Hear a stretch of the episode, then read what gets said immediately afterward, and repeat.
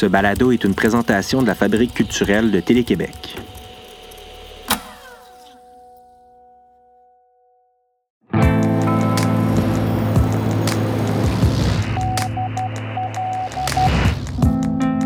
Il y a des jours où la nuit tombe plutôt que d'habitude. La nuit gagne. Depuis notre camion de radiodiffusion dans les rues du Petit Chicago, vous écoutez Signal Nocturne.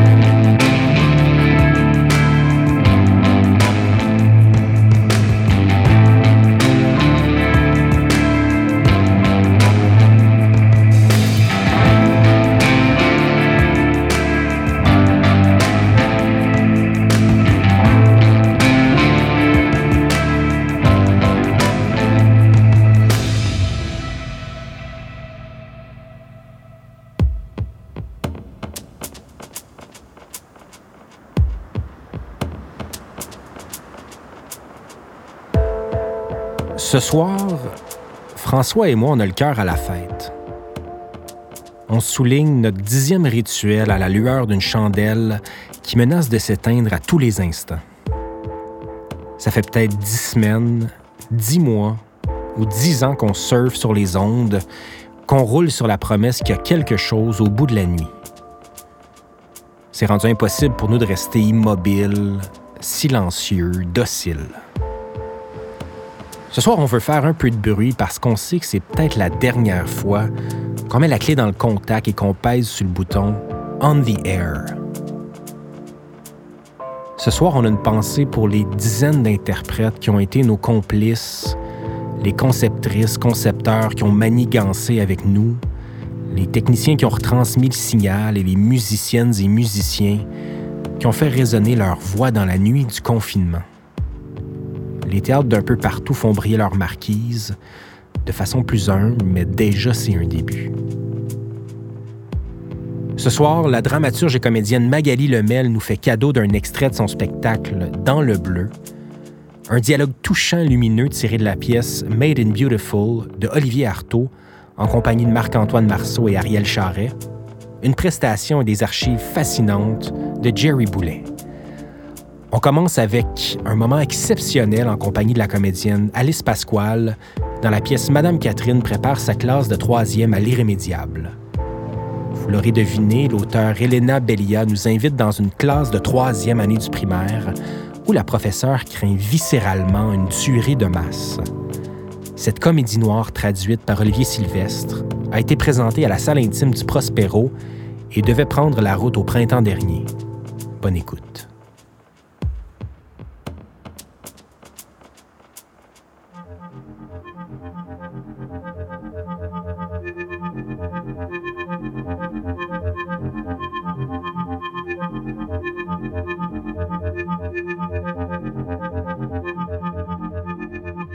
Il y a un proverbe qui dit Ceux qui ne se souviennent pas du passé sont condamnés à le répéter. Ça, les amis, ça nous amène à notre petite leçon d'histoire. Bon, là, je sais qu'il y en a dans la classe qui trouvent ça un petit peu ennuyeux quand on fait des cours d'histoire, alors je vous ai préparé quelque chose d'un petit peu plus punchy. Le 1er août 1966 à Austin. Hi there, folks. Mon nom est Charles Whitman. Je suis le premier homme à commettre une fusillade mortelle en milieu scolaire aux États-Unis. Je passe mon enfance dans les scouts, je suis fasciné par la collection de fusils de mon père et je suis un excellent pianiste. À l'âge adulte, je m'enrôle dans les Marines et je tue ma mère et ma femme à coups de couteau. Puis je laisse une lettre manuscrite près des deux corps. Que ce soit très clair, j'ai aimé ces femmes de tout mon cœur. Je me rends à l'Université du Texas. Je monte au 28e étage de la tour d'observation avec un fusil de chasse et je tire aveuglément sur les gens pendant 96 minutes. Je tue 17 personnes avant d'être abattu par la police. Le 6 décembre 1989, à Montréal. Je m'appelle Marc Lépine. Je pénètre dans l'école polytechnique de Montréal avec un Ruger Mini 14 et un couteau de chasse. Je demande aux garçons et aux filles de se séparer en deux groupes et je tue 14 femmes qui, selon la lettre que j'ai dans ma poche, m'ont toujours gâché la vie. Vingt minutes après le début de ma vengeance, Je me suicide. Là, on sait tous ce que ça veut dire, se suicider, hein, les amis? Ça veut dire qu'il se tue lui-même. Le 20 avril 1999, au Colorado. Moi, c'est Eric Harris, puis moi, c'est Dylan Klebold. On est des finissants de la Columbine High School. Vous vous souvenez, les amis, quand je vous ai dit que les amis à l'école pouvaient aussi être des tireurs? On débarque avec 98 engins explosifs et bombes artisanales, deux fusils à pompe de calibre 12, une carabine high point 9 mm puis un semi-automatique de calibre 9. On tue 15 personnes puis après, on suicide?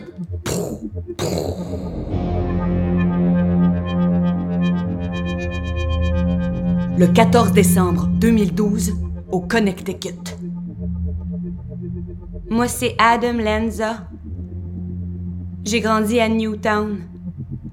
À 6 ans, je commence la maternelle à l'école primaire Sandy Hook.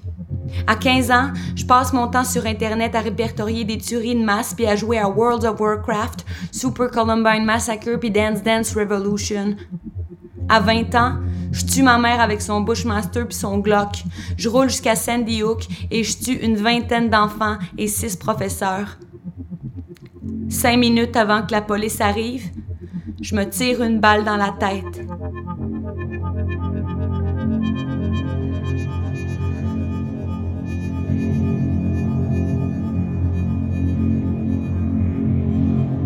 De toutes ces fusillades-là, Sandy Hook, qui s'est produite dans une école primaire comme la nôtre, est la quatrième tuerie la plus meurtrière commise par un tireur solitaire aux États-Unis. Depuis ce temps-là, il y a plus de 400 personnes qui ont été blessées par balle dans plus de 200 fusillades en milieu scolaire. Depuis 2014, il y a en moyenne 5 fusillades par mois là-bas. Puis parmi les victimes, on compte beaucoup d'enfants. Des enfants, comme vous. Et puis là, ça n'a pas l'air de vouloir s'arrêter. Hein? Je sais pas si vous vous souvenez, les amis, de ce qui s'est passé en Floride il y a quelques années. Hein, la tuerie de Parkland?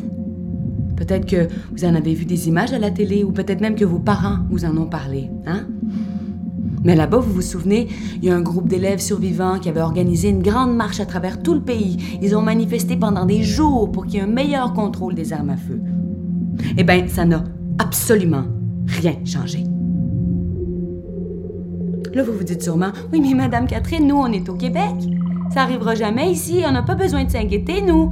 Mais ça, là, c'est ce que les petits castors complaisants se disent, les amis.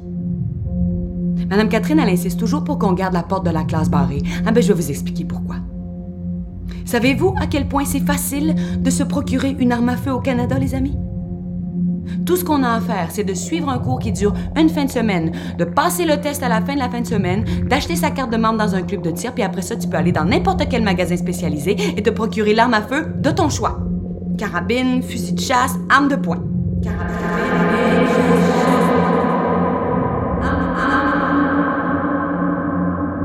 Ou bien, si jamais tu n'as pas envie de sortir de chez toi, il y a même des plateformes en ligne légales sur lesquelles tu peux acheter, vendre ou échanger des armes à feu. Des armes à feu exactement comme celles qui ont été utilisées dans les tueries en milieu scolaire.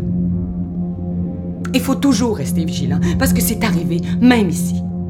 Les tueries de l'école polytechnique, de l'université Concordia, du collège Dawson se sont produites à Montréal. La tuerie de Myers High à Tabor, en Alberta. La tuerie de La Loche, en Saskatchewan. Alors, si vous pensez que ces choses-là arrivent pas au Canada, je suis vraiment désolée de péter votre ballon, les amis, là. Mais c'est faux.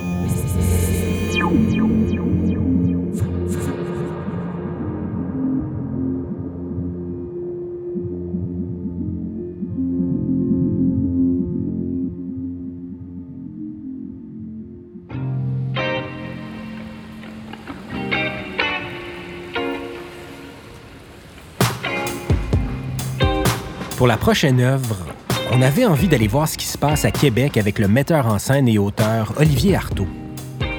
Olivier et sa bande avaient présenté une première incarnation de la pièce Made in Beautiful, La Belle Province, en janvier 2018 au théâtre Premier Acte à Québec, avant de reprendre le spectacle dans une version actualisée au théâtre d'aujourd'hui et à la Bordée en 2020. Pour vous donner un peu de contexte, la pièce dresse le portrait ludique et politique d'une famille sur une période de 25 ans par une succession de tableaux qui ont lieu dans des parties d'Halloween annuels depuis 1995, date du deuxième référendum. Dans cet extrait de Made in Beautiful, vous entendrez les comédiens Marc-Antoine Marceau et Ariel Charret. Bon. Ah ouais, la ménagère. Besoin de petit chose. Fait que steak, blé d'Inde, patates, puis un peu de paprika. Toi, mon petit chevalier de la table ronde, voulez-vous mes pilams et patatam, plaît-il? Merci bien. Ils sont pas bouillis. Mais non, c'est après. Ou avant? Oh, Patrice, viens donc ici de voir, là. C'est que je le sais pas, ils disent pas. Sais que t'as. Rien. Qu'est-ce que tu lis? Je lis pas, je Euh, regarde. Qu'est-ce que tu regardes? Je veux mettre ma presse plus à jour, pis ça marche pas, là. Ay, Christy, j'ai de la misère avec les interfaces.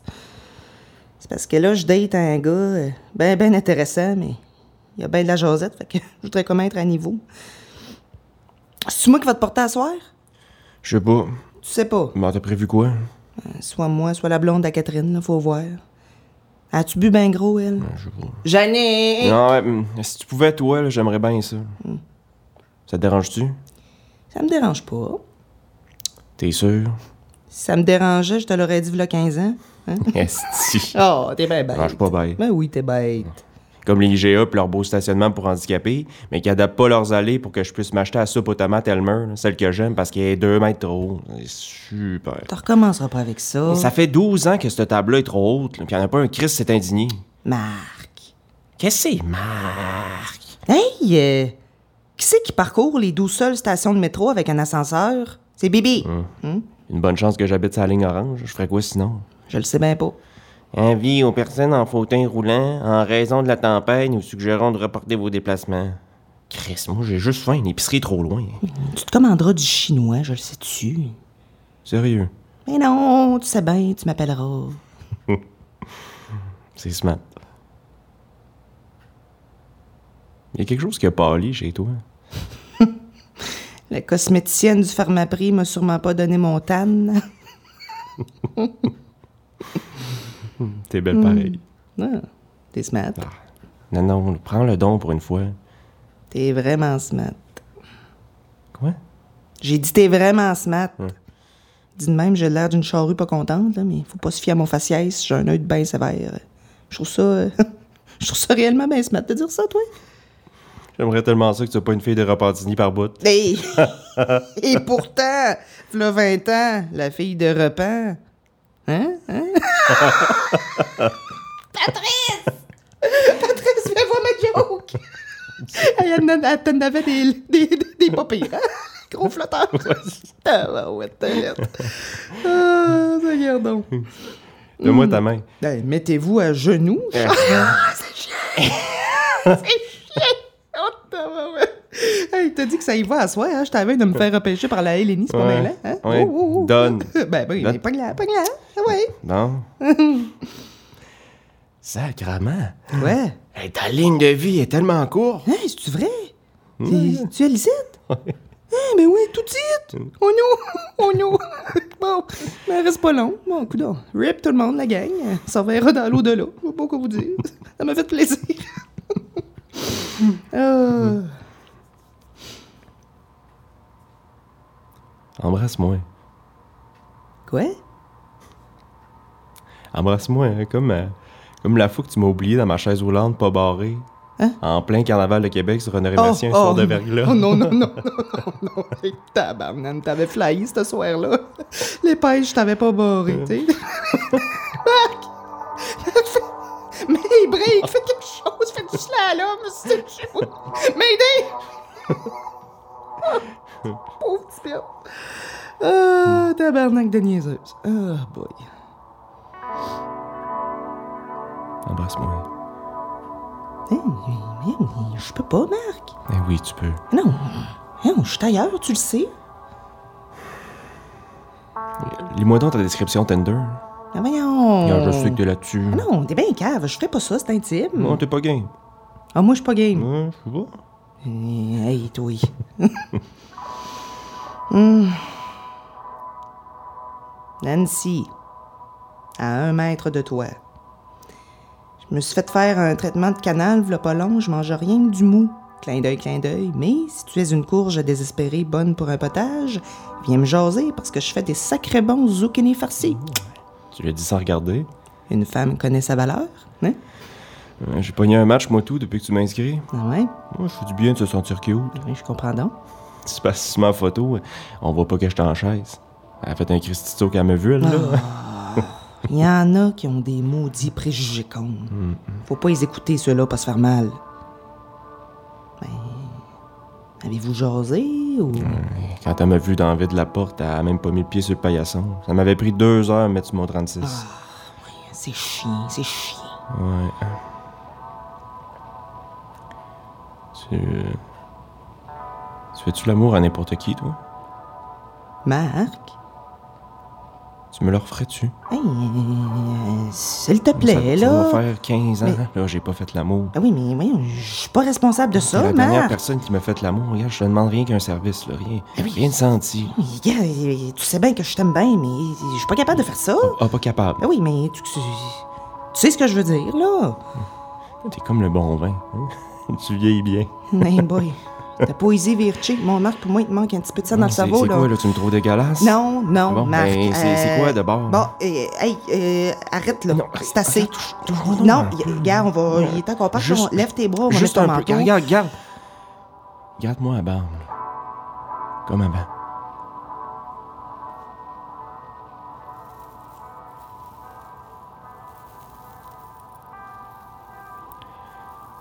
Ah oui, touche-moi un peu, là.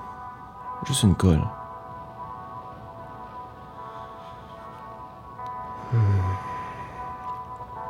Une plus grosse colle, ça se peut-tu?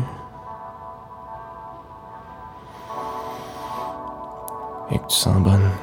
Hey, hey, hey.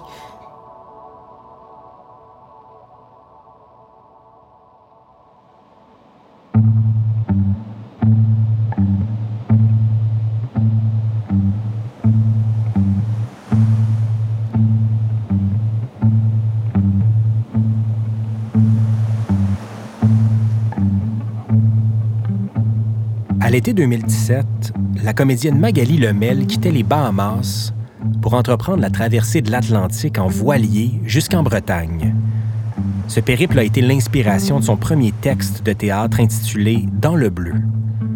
Après des laboratoires publics, la pièce devait être présentée pour la première fois au Centre national des arts en avril 2020. Entre-temps, la maison d'édition Prise de parole a publié le texte et la pièce pourra être finalement présentée au Théâtre de l'île à Gatineau à l'automne 2020. On vous propose donc de plonger dans le bleu, dans notre camion noir et à bord du bateau de Magali Lemel.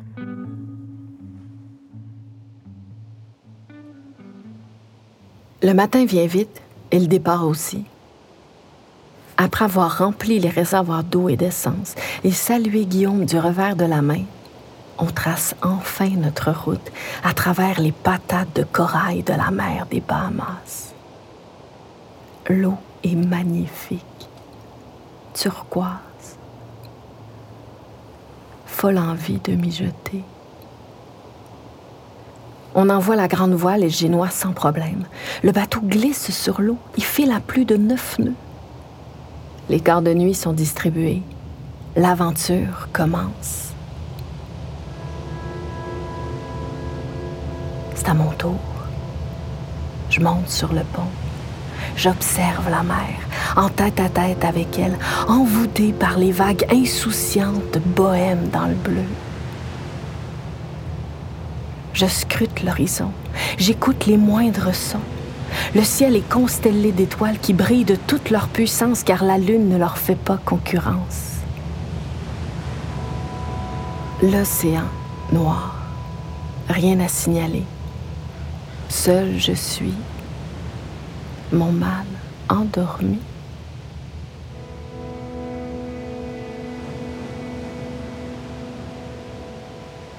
La routine s'installe.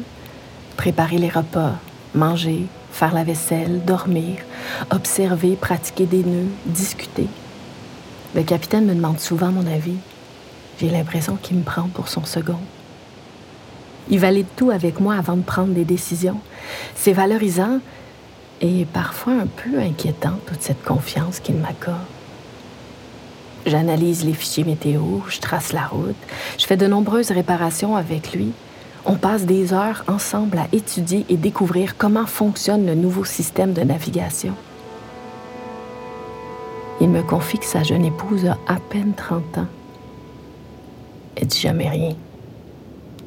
Une huître. Avant que les corps recommencent, je prends une douche d'eau douce. Un luxe en pleine mer.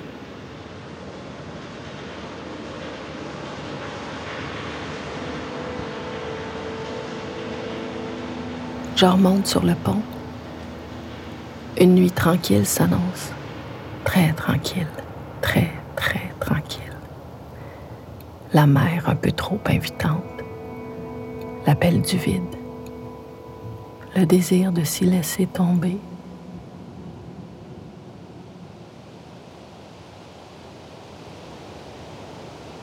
Rien à signaler, Miss? Non. Allez, va te reposer. Camille veille sur toi. Je t'appelle si le bateau coule. Je m'engouffre dans ma cabine. Le sommeil vient pas. J'écoute les vagues qui coulent le long de la coque. Étrange mélopée. On croirait entendre des voix humaines, des discussions étouffées. Un concert d'âmes noyées.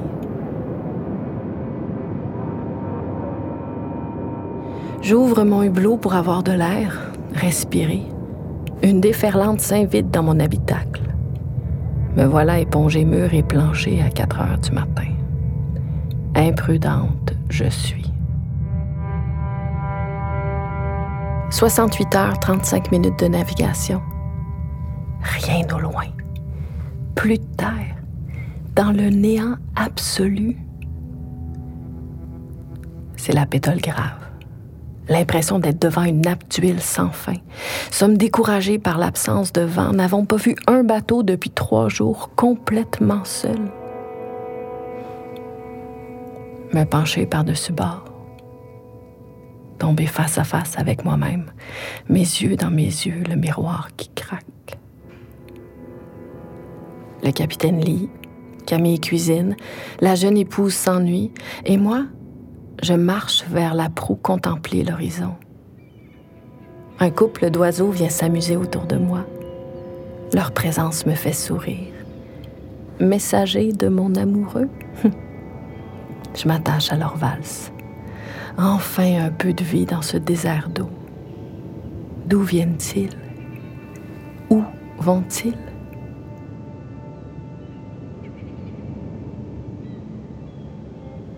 99 heures 32 minutes de navigation.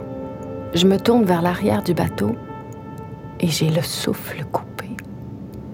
La magie ce soir est dans le sillage du voilier qui bouscule des milliards et des milliards et des milliards de vies minuscules. Le plancton phosphorescent. C'est une voie lactée luminescente que je contemple qui poursuit le voilier dans sa course comme si nous étions propulsés par une flamme verte. Je suis hypnotisée par ce spectacle. La luminosité change doucement. Je vois poindre le jour, beauté de l'infini à perte de vue.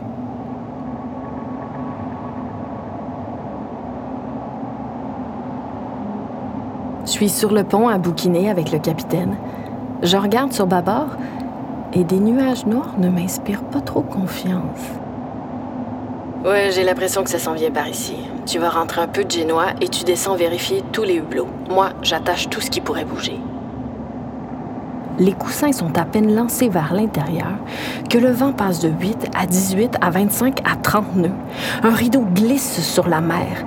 La pluie en torrent se mêle de la partie. Il pleut sur le bleu.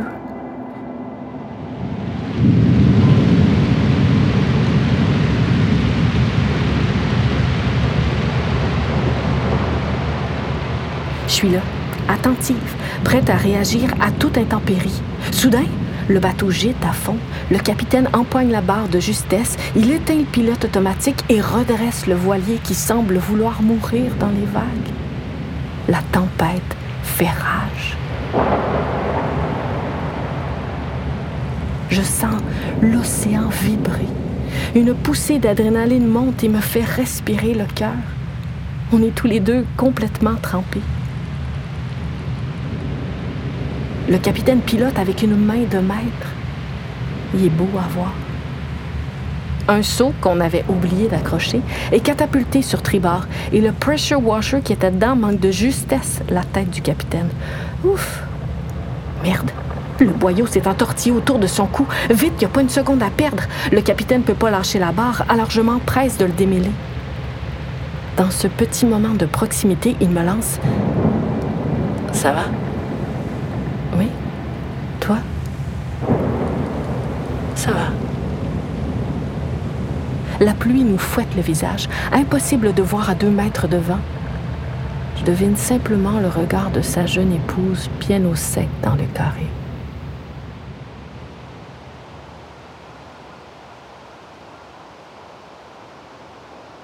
35 minutes plus tard, tout est fini. Le grain est passé. Ne reste plus qu'à rétablir notre cap, enclencher le pilote automatique et enfiler des vêtements secs et chauds. Camille émerge de sa cabine. Tabarnak, c'est quoi ce bordel? J'ai dormi combien de temps? Le capitaine se tourne vers moi. On s'était bien préparé. Tu n'as pas paniqué, tu étais très calme. Bravo, matelot.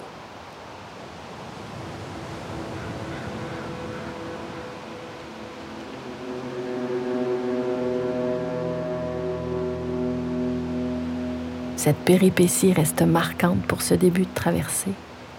Naissance d'une complicité, désir d'être considéré.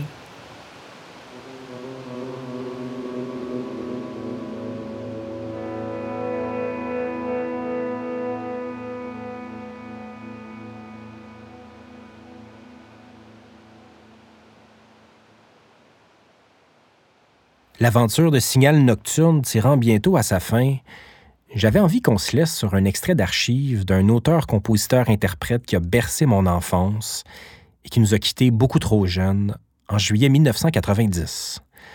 Dans ce petit bijou d'archives, vous entendrez Jerry Boulet dans un entretien qui date de 1988 à Biondi et compagnie, suivi d'une prestation de son classique Un beau grand bateau avec Breen Leboeuf au cœur sur les ondes de Radio-Québec. Un rocker, pour moi, c'est un gars qui dit ce qu'il a envie de dire. Mm-hmm. Qui s'en laisse pas imposer. Je veux dire, j'ai pas de. Euh, faut pas que tu, fasses- tu prennes de détours pour dire ce que tu as à dire. D'ailleurs, dans, dans tous les textes euh, que j'ai chantés à l'intérieur d'Offenbach et sur euh, mon nouvel album, c'est des choses que, que j'ai envie de dire. Bon, ça, ça va dans- ça, ça se reflète dans ma vie aussi. Je suis comme ça. J'aime- pas ça garder. Pour moi, c'est ça. J'aime pas ça garder euh, des choses à l'intérieur. J'aime autant le dire. Puis je m'en laisse pas imposer. Je fais pas de compromis. Je fais pas de compromis. Vous êtes-vous déjà senti incompris? Peut-être pas vraiment incompris. Comment je pourrais dire? Euh, je me J'ai déjà senti que j'étais pas accepté à ma juste valeur, mais pas incompris. C'est une question d'acceptation, c'est une question de laisser le temps aux gens euh, de me prendre tel que je suis. Mais vous n'auriez pas fait de concession pour ça? Non, absolument pas.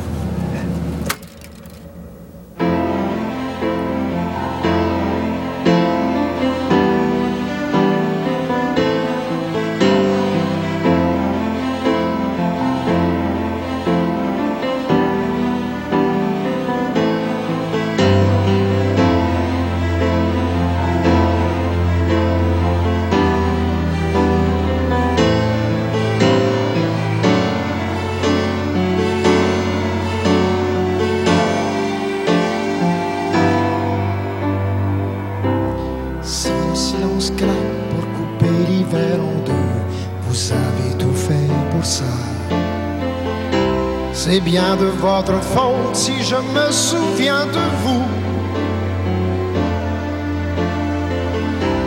Si le silence tombe pour couper l'amour en deux, vous savez tout faire pour ça. C'est bien de votre faute si je me rappelle à vous. Vous m'avez monté un bon grand bateau.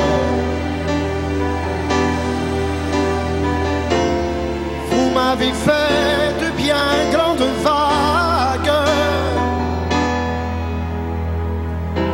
Si le silence passe pour couper le monde en deux, vous avez tout fait pour ça. C'est bien de votre faute si je me colle à vous. Si le silence colle pour couper le jour en deux, vous avez tout fait pour ça.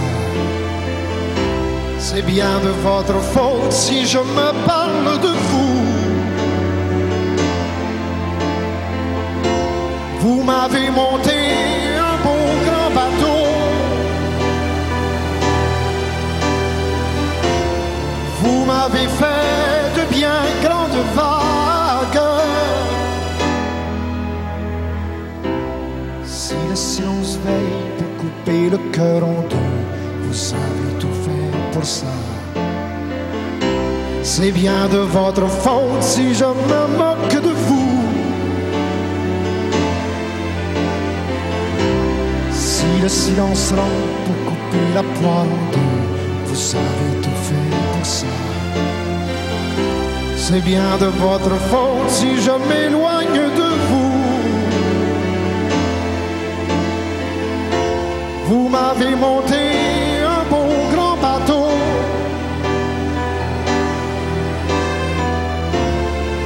Vous m'avez fait de bien grandes vagues. Vous m'avez monté un bon grand bateau. Vous m'avez monté